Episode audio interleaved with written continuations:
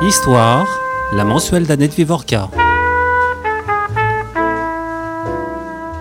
Certes, Sabina Spielrein fut la première hystérique guérie par la psychanalyse et occasionnellement la maîtresse de Jung.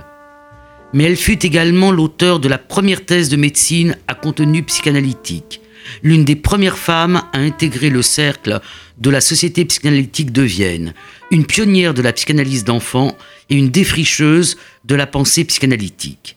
C'est elle qui, dès 1911, évoquera une pulsion de mort s'opposant à la pulsion de vie freudienne, théorie que Freud balayera d'un revers de main avant de s'y rallier en 1920. C'est elle qui, la première, refuse la position passive, essentiellement liée à leur fonction reproductive, dans laquelle la psychanalyse cantonne alors les femmes. C'est elle qui s'interroge la première sur le développement du nourrisson, bien avant Anna Freud et Mélanie Klein. Ces lignes ouvrent l'ouvrage que Violaine Gély consacre à cette femme trop mal connue, pour ne pas dire pratiquement inconnue, qui est Sabina Spielrein. Violette Gély, vous êtes psychothérapeute, vous êtes aussi journaliste, vous avez été la rédactrice en chef de Psychologie Magazine et vous avez consacré un ouvrage qui a été la première biographie de Charlotte Delbo que vous aviez coécrit avec mon collègue Paul Gradvol, que nous avions eu l'honneur de recevoir ici pour un dossier euh, sur les Juifs euh, de Pologne. Vous partez donc sur les traces de cette femme. J'ai dit qu'elle n'était pas tout à fait une inconnue parce que il y a eu quelques ouvrages euh, partiels parus sur elle en France et surtout en 2011 un film de David Cronenberg, A Most Dangerous Method, qui vous a beaucoup irrité. On va commencer par, là, par le film de Cronenberg. Pourquoi vous a-t-il irrité? Alors le film de Cronenberg m'a un peu mise en colère, sérieusement même, parce qu'il caricature ce qu'on ce qu'on pense, ce qu'on sait, ce que certains savent déjà de Sabina Spielrein. Il en fait une jeune hystérique euh, guérie évidemment par la cure par la parole et par Jung, mais il en fait une espèce d'oie blanche, folle amoureuse de Jung, ce qu'elle a été sans doute, mais, mais elle reste que ça, c'est-à-dire qu'elle reste cantonnée à cette image de, de petite oie blanche quand même euh, amoureuse de son médecin et, et, il s'arrête là, c'est-à-dire qu'il ne nous dit pas à quel point la guérison de Sabina Spielrein va ouvrir la voie à une femme euh, extraordinaire, à une intelligence incroyable et à une vraie pionnière de la psychanalyse. Donc, euh, il participe euh, d'un travail d'effacement, en fait, du rôle de Sabina Spielrein, et c'est la vie dérobée de Sabina Spielrein, c'est comme ça que vous titrez votre ouvrage qui paraît chez Fayard, que vous tentez de retracer, que vous retracez. Alors, on va la retracer avec vous, tout simplement. Donc, euh, et on va la retracer par le commencement. Vous, commencez par la fin, mais nous, on va commencer par le commencement. Donc, euh, elle est née en Russie. Elle est née en Russie, elle est née à Rostov-sur-le-Don, c'est-à-dire une ville extrêmement particulière dans l'Empire russe de l'époque. Elle est née d'une famille juive très riche. Pourquoi elle est particulière cette ville? Elle est très particulière parce que c'est une, une, ville, euh, c'est une ville cosmopolite. Et c'est une ville très ouverte, notamment à toutes les religions. C'est-à-dire que juifs, chrétiens, musulmans vivent ensemble en bonne entente. Et, euh, donc c'est une ville très libérale au sens euh, de l'époque. Donc elle grandit dans cette ville-là avec une famille, euh, un père et une mère assez incroyables pour l'époque, des juifs libéraux. Elle, sa mère, Eva Spielrein, a été la première étudiante juive à l'université. Elle est diplômée de, elle est dentiste même si elle, elle n'exercera pas. Et lui est un self-made man, il est né dans une famille très pauvre et il a construit toute sa fortune euh, sur euh, le commerce. Il a profité de l'ouverture du don sur la mer Noire et de l'arrivée des steamers pour, pour construire la fortune familiale. Donc Sabina Spielrein naît dans cette famille-là. elle est donc à la fois l'enfant d'une culture euh, et d'une ouverture sur l'Europe et sur le monde comme on en voit peu. À l'époque, elle est née, elle est née en 1875, donc euh, à la fin du 19e siècle. Donc Rostov, c'est une ville très particulière pour ça. Alors qu'est-ce qui lui arrive pour qu'elle se retrouve à Zurich dans la clinique où exerce euh, Carl Jung? En fait, elle, souffre dès l'enfance. Alors, j'ai parlé de son père. Euh, son père était également euh, un homme très violent. Euh, J'aimais l'hypothèse sans aucune preuve que ça a sans doute été un père incestueux, mais en tout cas, ça a été un père violent, humiliant, qui frappait ses enfants. et, donc, elle a grandi dans cette atmosphère de terreur absolue des enfants. Et euh, par ailleurs, elle a eu un énorme traumatisme à l'âge de 16 ans. Elle perd sa petite sœur, Emilia, qui est morte du typhus, alors que sa mère lui avait, l'avait plus ou moins chargée de sa garde. Et, euh, donc, la fragilité psychique de cet enfant qui avait vécu des violences extrêmes pendant l'enfance, ajoutée au choc du décès de sa petite sœur, la conduisent à ce qu'on appellerait aujourd'hui une décompensation psychique. C'est-à-dire qu'elle se met évidemment euh, à à, répondre aux symptômes de ce qu'on appelait à l'époque l'hystérie. Alors aujourd'hui, euh, on pourrait peut-être parler euh, de, peut-être de schizophrénie ou, d'épisodes bipolaires, mais en tout cas à l'époque, on était catalogué comme, comme hystérique. Et donc, devant l'impuissance des médecins de l'époque, ses parents l'envoient donc au Burgelsli, qui était l'hôpital psychiatrique novateur de Zurich, voire novateur dans toute l'Europe, où on appliquait des méthodes. Alors expliquez-nous euh, d'abord qui travaillait et ce qu'il avait de novateur. Alors le directeur du Burgelsli s'appelait Eugène Bleuler, euh, c'était un psychiatre, c'est lui qui a découvert euh, la schizophrénie, qu'on appelait à l'époque la démence précoce. c'était un très grand psychiatre et c'est l'un des premiers psychiatres à avoir lu Freud et s'être dit et si on utilisait la psychanalyse pour des psychotiques? C'était une révolution à l'époque et, euh, donc il décide d'utiliser la psychanalyse dans le soin des malades mentaux. Alors, il n'est pas tout seul quand arrive Sabina euh, Spielrein. Vous décrivez euh, son état, elle est en très mauvais état. On hein, on va peut-être pas elle est trop s'attarder. Elle est en plein délire. Et là, le médecin qui va s'occuper d'elle, c'est Carl Jung. C'est ça, parce que... Alors présentez-nous un peu Carl Jung, parce que je ne suis pas sûr que les, les auditeurs euh, le, le, connaissent bien. Alors c'est... Carl Jung de cette époque. celui, celui, de cette époque, il a, il a 28 ans.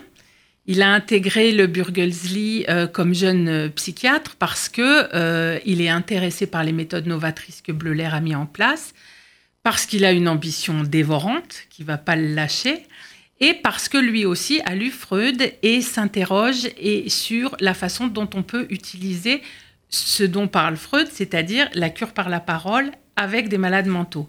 Il est, euh, il est là quand, quand Sabina Spielrein arrive au Burgusli, il est là depuis cinq ans, il y vit avec sa jeune femme, ils viennent d'avoir un bébé, c'est un hôpital où tout le monde vit ensemble. Et, euh, et il, utilise, il voit arriver Sabina et il, il mesure aussi, parce que je ne l'ai peut-être pas dit, à quel point, même dans son délire, c'est une jeune femme euh, brillante, intelligente. Hein. Elle parle sept langues, elle est, elle, est incroyable. Et du coup, il se dit, voilà, avec elle, je vais tester, le, je vais tester la psychanalyse. Et finalement, dans un sens, ça réussit. Ça réussit.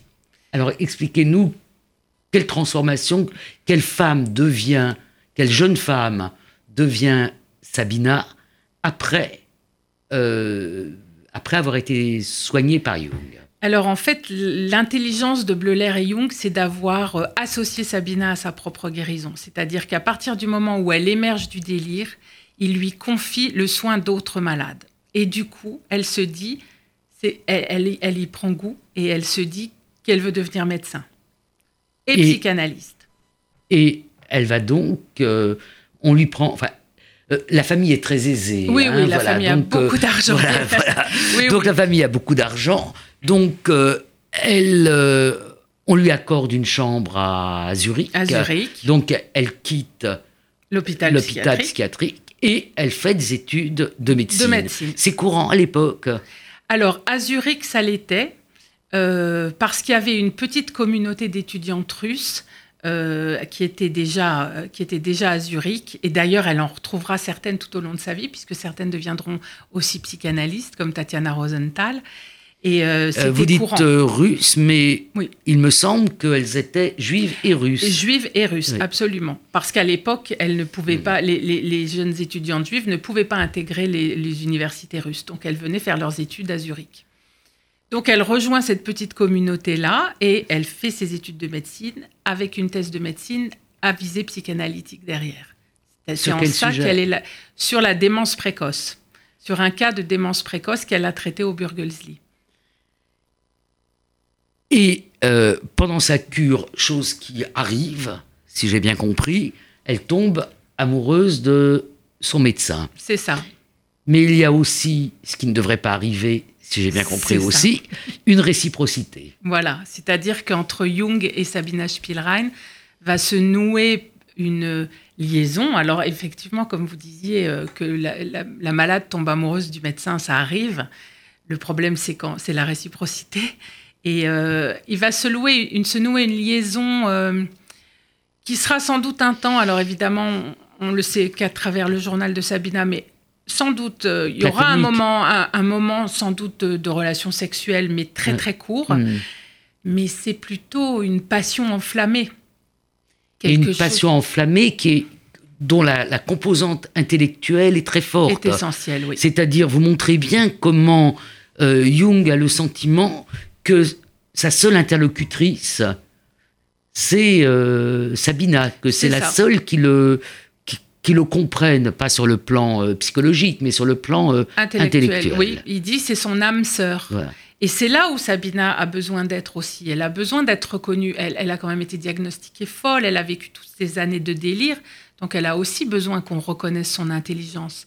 Et, euh, et, Jung va flatter ça, sans doute très honnêtement. Je pense qu'il était assez fasciné par sa personnalité.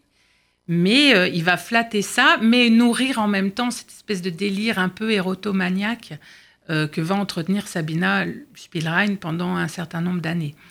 Et alors arrive un troisième personnage, si je puis m'exprimer ainsi, qui est Freud. Mm. C'est-à-dire que Sabina Spielrein va se trouver en plus prise, c'est du moins ce que vous montrez, entre euh, les liens euh, aussi passionnés finalement que Jung et Freud entretiennent avant de, de se brouiller. Alors comment Jung introduit en fait Sabina Spielrein auprès de Freud. D'abord par les écrits avant qu'il y ait une véritable rencontre. Oui, il l'introduit d'abord parce que Sabina, il, la considère comme son cas princeps. Et dès 1906, il, à, un congrès de, de neurologues à Amsterdam, il présente la psychanalyse et il l'appuie sur le cas Spielrein. Il explique comment la cure par la parole a guéri cette jeune femme et il explique à travers l'histoire de la famille Spielrein comment les, traumatismes sexuels de l'enfant peuvent entraîner des troubles psychiques. Donc déjà, Freud a lu ça. Il, sait de ce dont a parlé Jung euh, au congrès d'Amsterdam. Et puis, c'est l'une des premières lettres que Jung adresse à Freud en lui disant, voilà, j'ai une patiente, euh, c'est une jeune étudiante russe, euh, elle est tombée amoureuse de moi, etc. Qu'est-ce que vous en pensez? C'est-à-dire que Sabina et son amour pour Jung sont un peu la cause, en tout cas la, porte d'entrée de l'amitié, qui, plus que l'amitié d'ailleurs, la relation maître-disciple, père-fils que vont nouer Freud et Jung pendant dix ans. Alors Freud est très intéressé par Jung, d'abord parce que c'est un homme euh, brillant, mais aussi parce qu'il n'est pas juif. Exactement, c'est très politique pour Freud. Il, est, il sait, il a le sentiment que la psychanalyse est en train de souffrir de n'être, comme il le dit lui-même, qu'une science juive. Parce qu'à Vienne, euh, tous les médecins qui se sont rapprochés de lui, qui s'intéressent à la psychanalyse, qui se forment à la psychanalyse, sont des médecins juifs. Et quand on regarde les patients, quand on, maintenant il y a toute une littérature qui est la vraie histoire des cas euh, de Freud, on s'aperçoit que les patients appartenaient aussi à cette bourgeoisie, les patients et les patientes appartenait à cette bourgeoisie juive viennoise. C'est ça.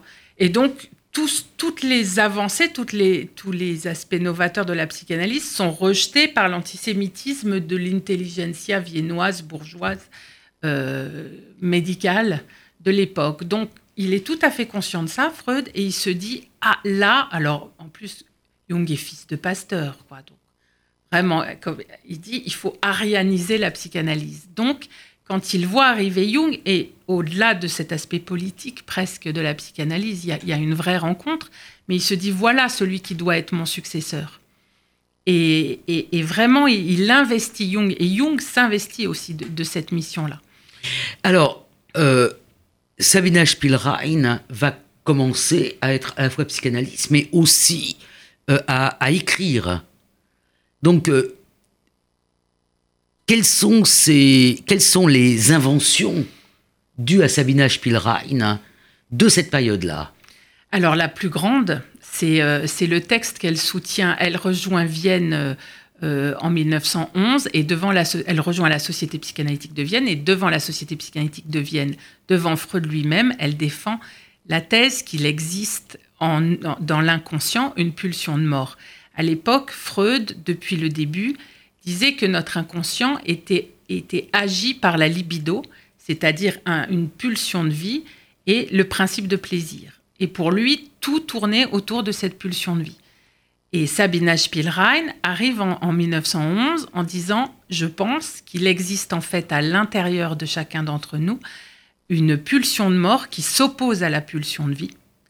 Et dit elle-même, la pulsion de vie est première sur la pulsion de mort, pardon, est première sur la pulsion de vie. C'est-à-dire que notre libido n'est là que pour combattre tout au long de notre existence cette pulsion de mort.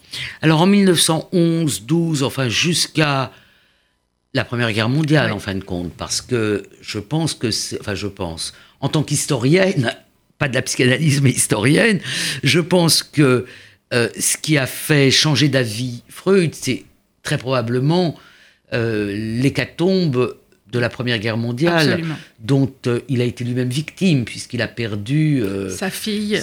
Enfin, sa fille est morte de la grippe espagnole. De la fameuse grippe mm. espagnole. et puis il a vu les ravages qu'a fait cette guerre mm. autour de lui, la mortalité de tous ces, ces, jeunes gens. Donc quelle est la réaction de Freud? 1911, 1912, quand Sabina Spielrein commence à le fréquenter, à écrire, à assister au congrès.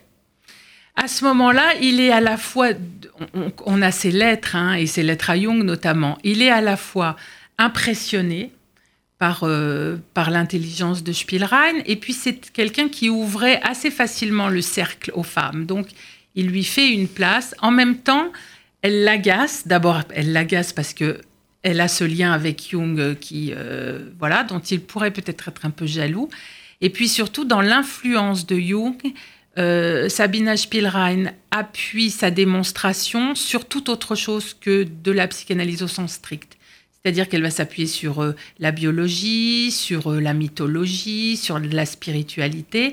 Ça, c'est quand même une influence de Jung. Ça, c'est l'influence directe de Jung. Ce que vous écrivez, oui. Et, Freud va être très agacé par, euh, par ça, parce que lui dit que la psychanalyse se suffit à elle-même. Donc, il va rejeter d'une certaine, notamment sa thèse sur la, pulsion de mort, il va la, rejeter parce qu'elle ne correspond pas à la doxa freudienne du moment. Et puis, comme vous dites, après la, Première Guerre mondiale, après un certain nombre de deuils qui vont le toucher lui, il reviendra sur, euh, sur cette idée, il la fera sienne.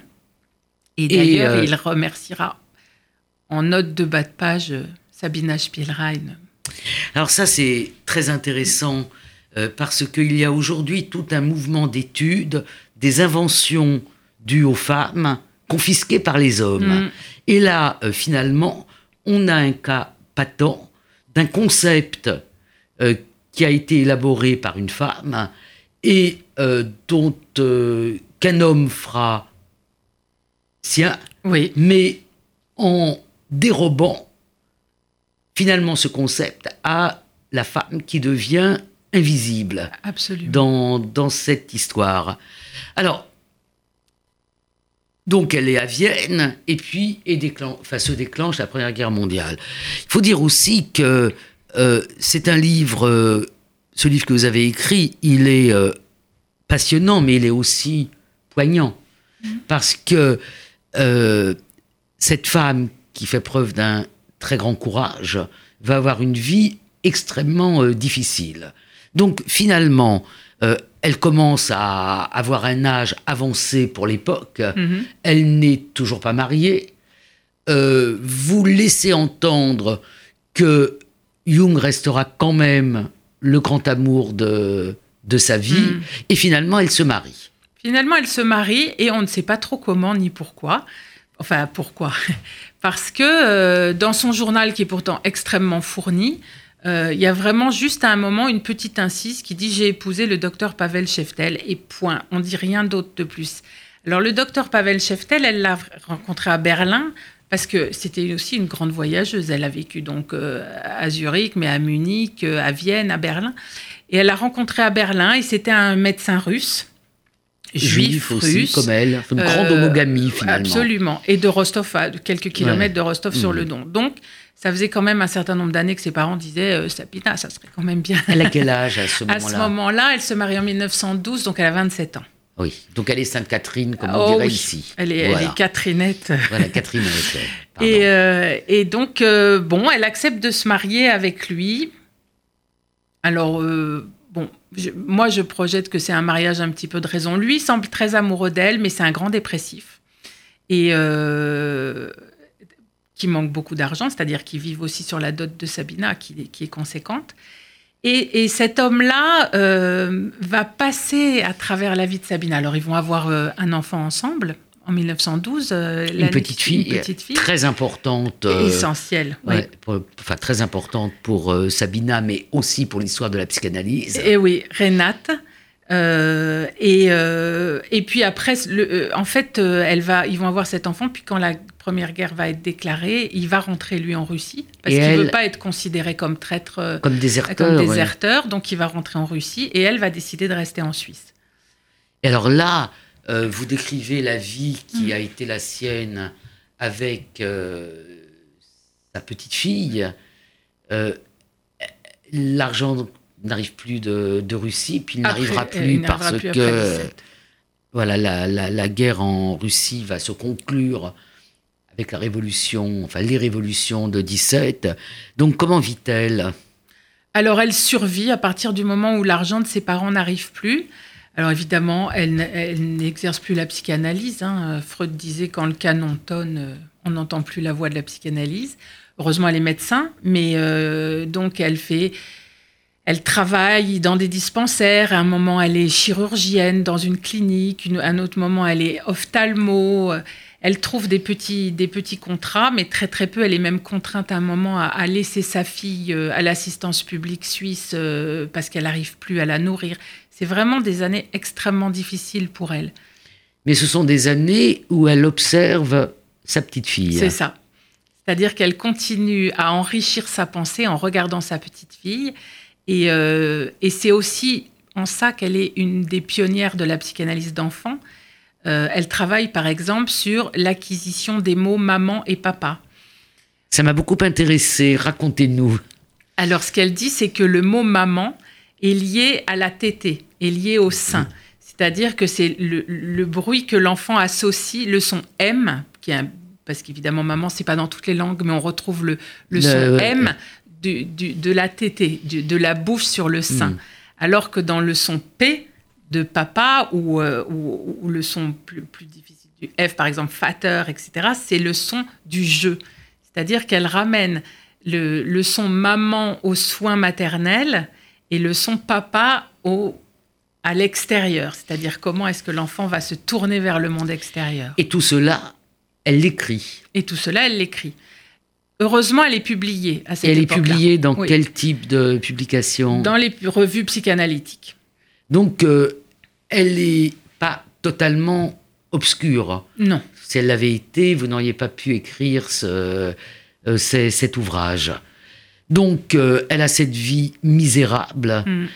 avec sa petite fille. Et à un moment donné, elle jette un peu l'éponge. Oui.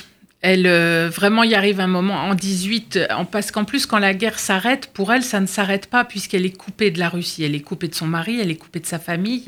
En plus tous les biens de son, père ont été saisis, donc il n'y a plus d'argent.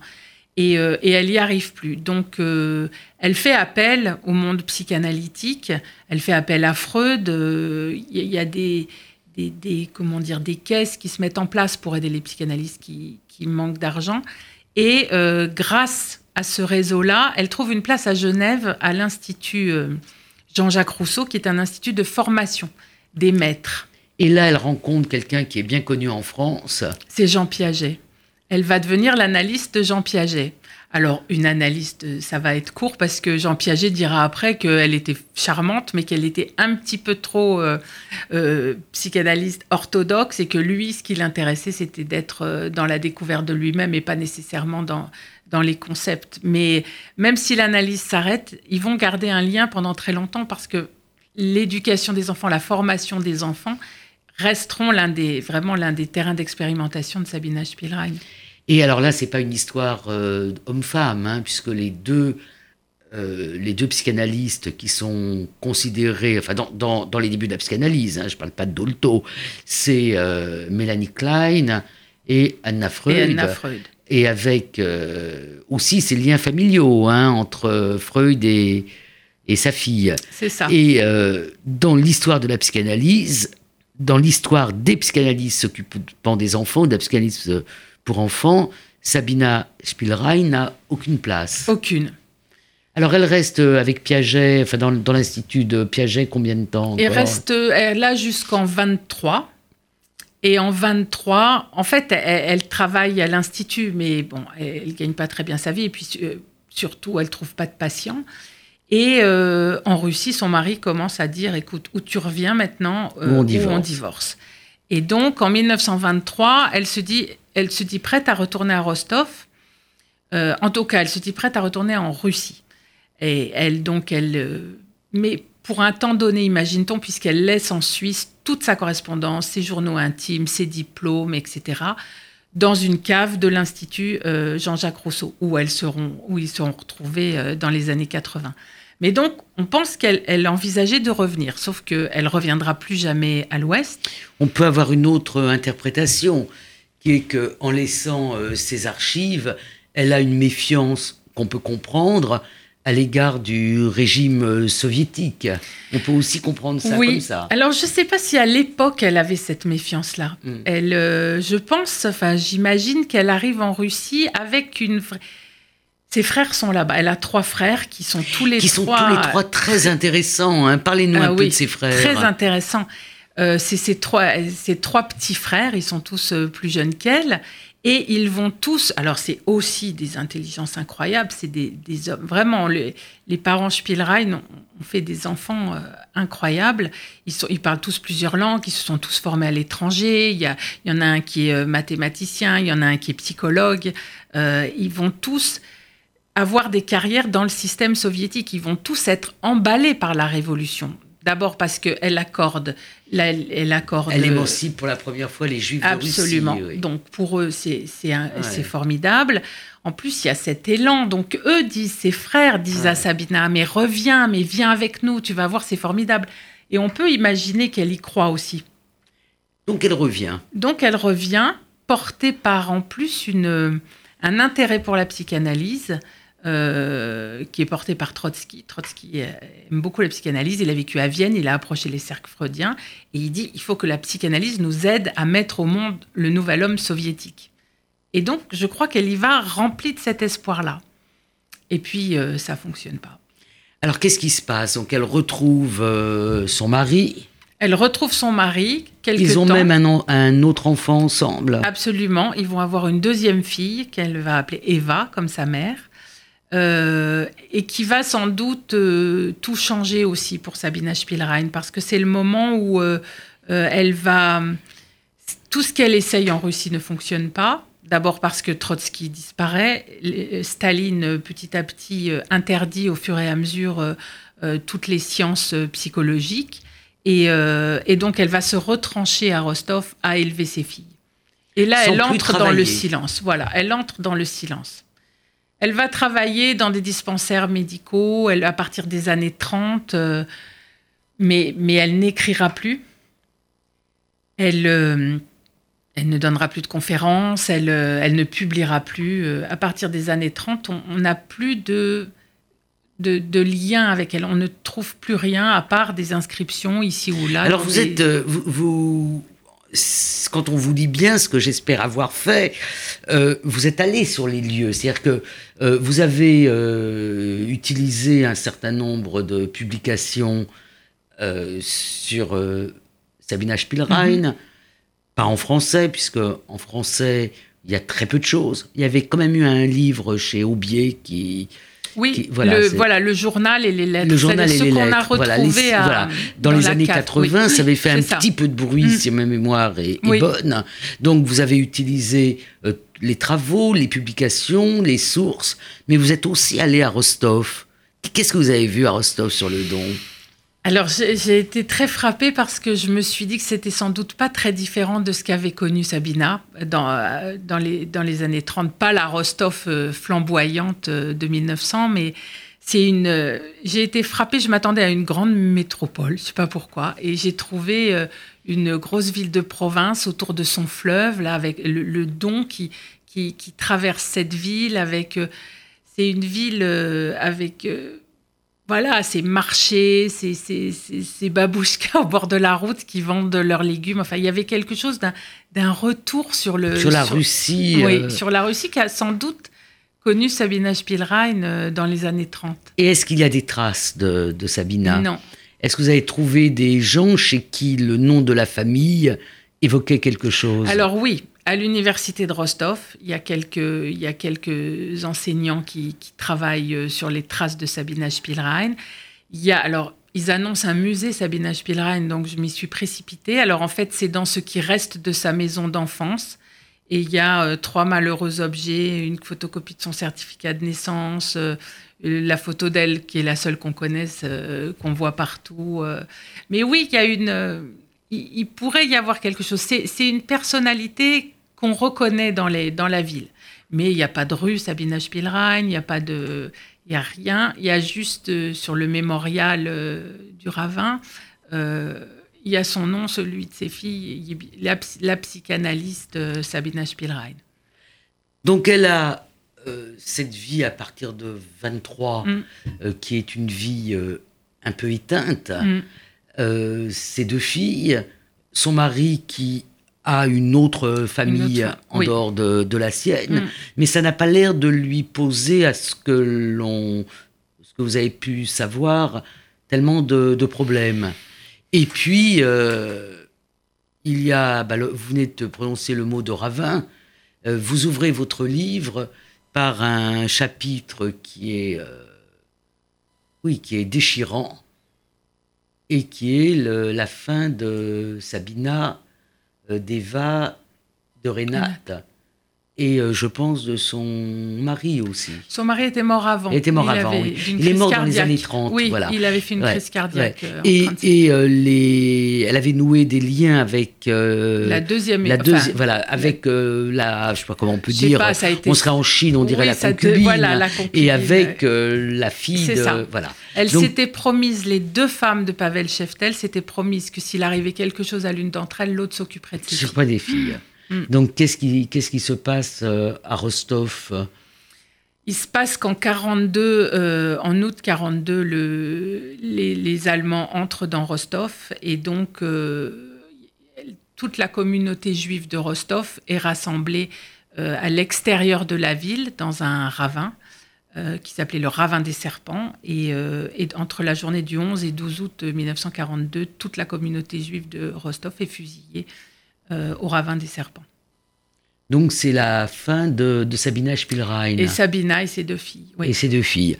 Alors, votre livre euh, va, je l'espère, contribuer à redonner euh, une existence à cette femme, et notamment dans les deux domaines principaux que vous avez signalés, l'invention de ce la découverte plutôt qu'une invention de ce concept de pulsion de mort repris par Freud et qui aujourd'hui, à ce que je, à ce que je crois, est euh, accepté par l'ensemble des, des, des psys qui se réclament de, de Freud mm-hmm. et à son rôle dans l'étude de la psychologie euh, des, des, enfants.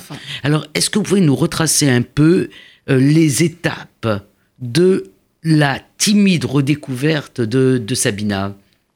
Alors, il y a eu donc au début des années 80 la découverte dans les caves de l'Institut Jean-Jacques Alors, comment ça a été découvert? ça, ça, a été découvert à l'occasion de travaux. C'est-à-dire qu'à l'occasion de travaux dans les caves, ils ont retrouvé des cartons et, et donc avec tout, mais c'est un matériel incroyable. Il y a son journal d'adolescence, il y a, il y a tous ces textes, il y a tous ces échanges avec Jung et Freud, c'est un matériel incroyable. Et c'est le psychanalyste italien Aldo Carotenuto qui a donc mis en forme, qui a retracé un petit peu ce qui s'était passé. Euh, et ce matériel est où aujourd'hui? Aujourd'hui, il est toujours, il est toujours à Genève. Il est à Genève. Oui, oui, il est toujours à Genève.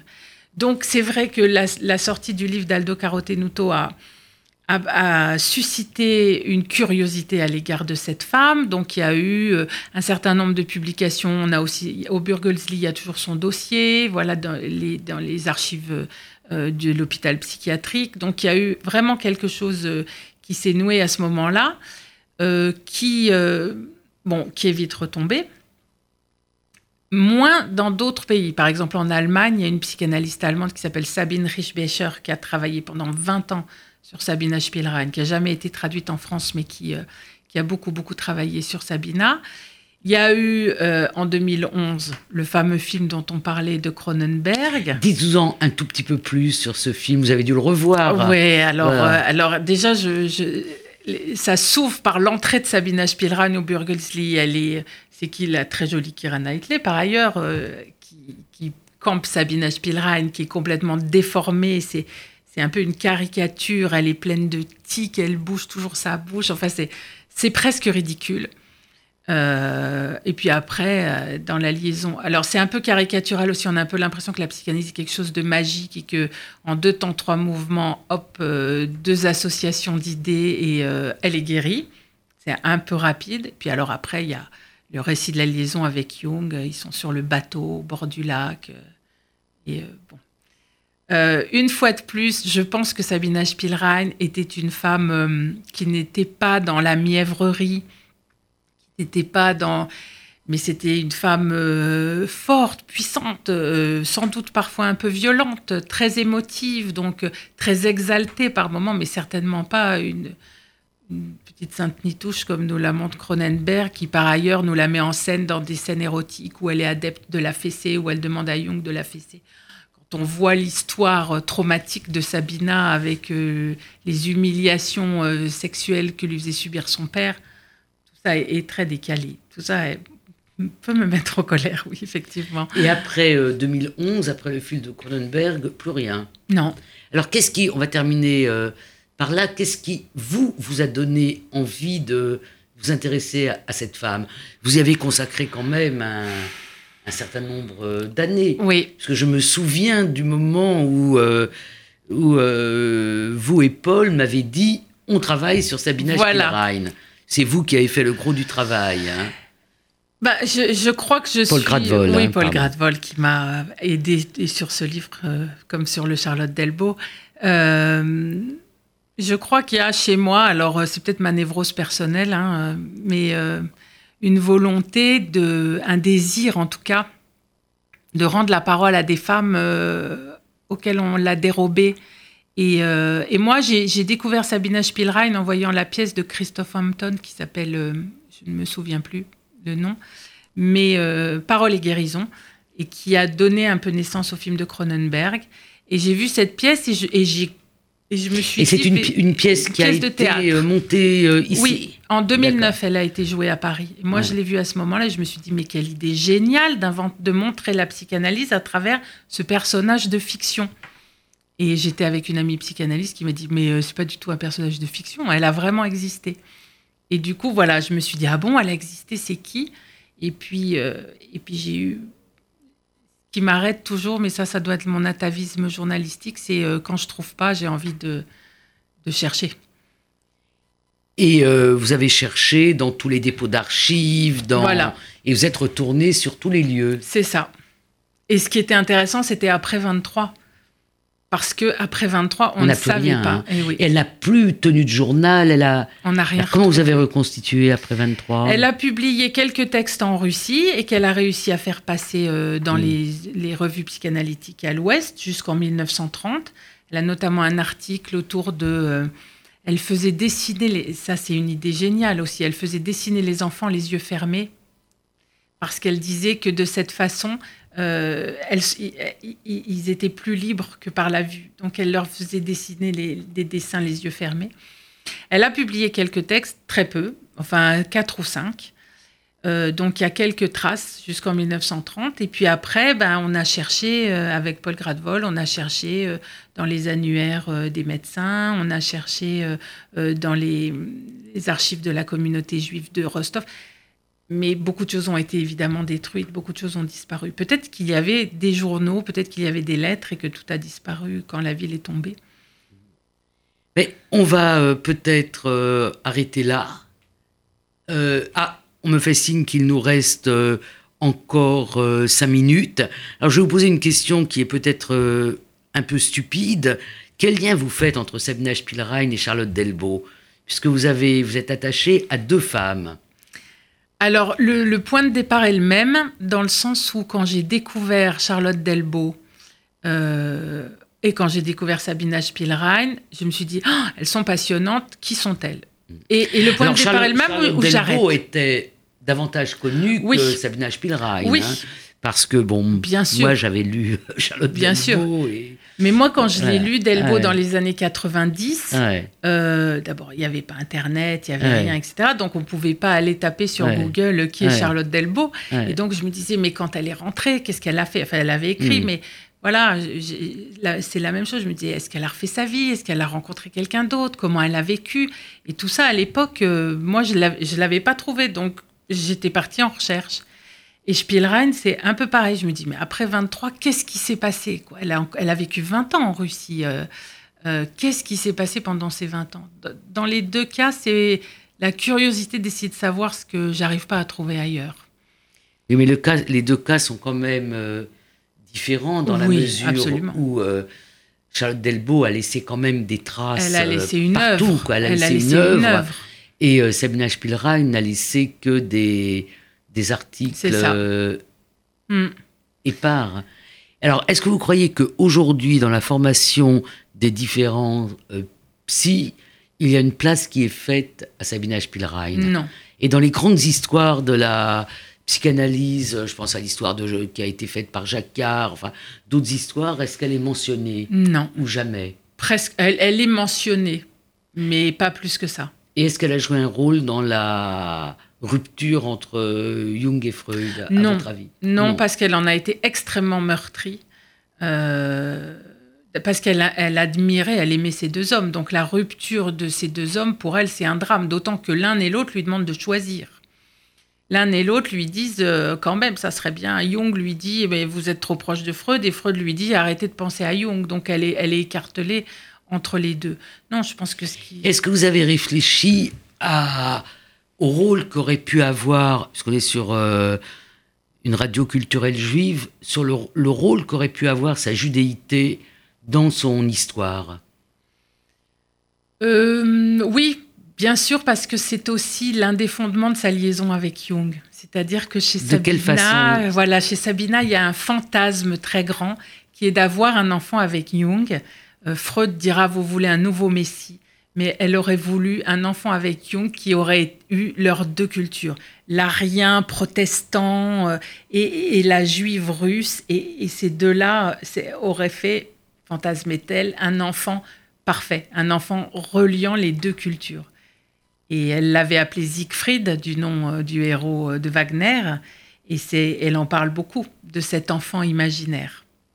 Et finalement, elle retourne chez elle elle retourne chez elle à tous les sens du mot, puisque elle épouse euh, un juif de Rostov. Mm. Vous décrivez le mariage, alors prenez quelques libertés, c'est-à-dire que de temps en temps vous décidez d'inventer un peu. Mm. Donc je ne suis pas sûr que vous ayez une vraie description euh, du passage sous la roupa et de la satisfaction de la mère de le voir. Bon, je pense que ça, c'est sorti de C'est de la mise en scène, oui. C'est de la mise en scène, mais ça semble tout à fait. euh, et puis, euh, elle termine comme euh, toute une partie des juifs de De l'Union Rostov, soviétique oui, et de. Rostov, c'est-à-dire assassinés par ces Einsatzgruppen, par ces groupes Mm. de tuerie qui font, qui font que les morts sont à la fois de masse et anonymes. C'est ça. Donc merci euh, Violaine Gély. Je rappelle le titre de votre livre, La vie dérobée de Sabina Spielrein, paru chez Fayard. Et les auditeurs auront compris que ce livre se lit comme un roman. Merci beaucoup, Anne.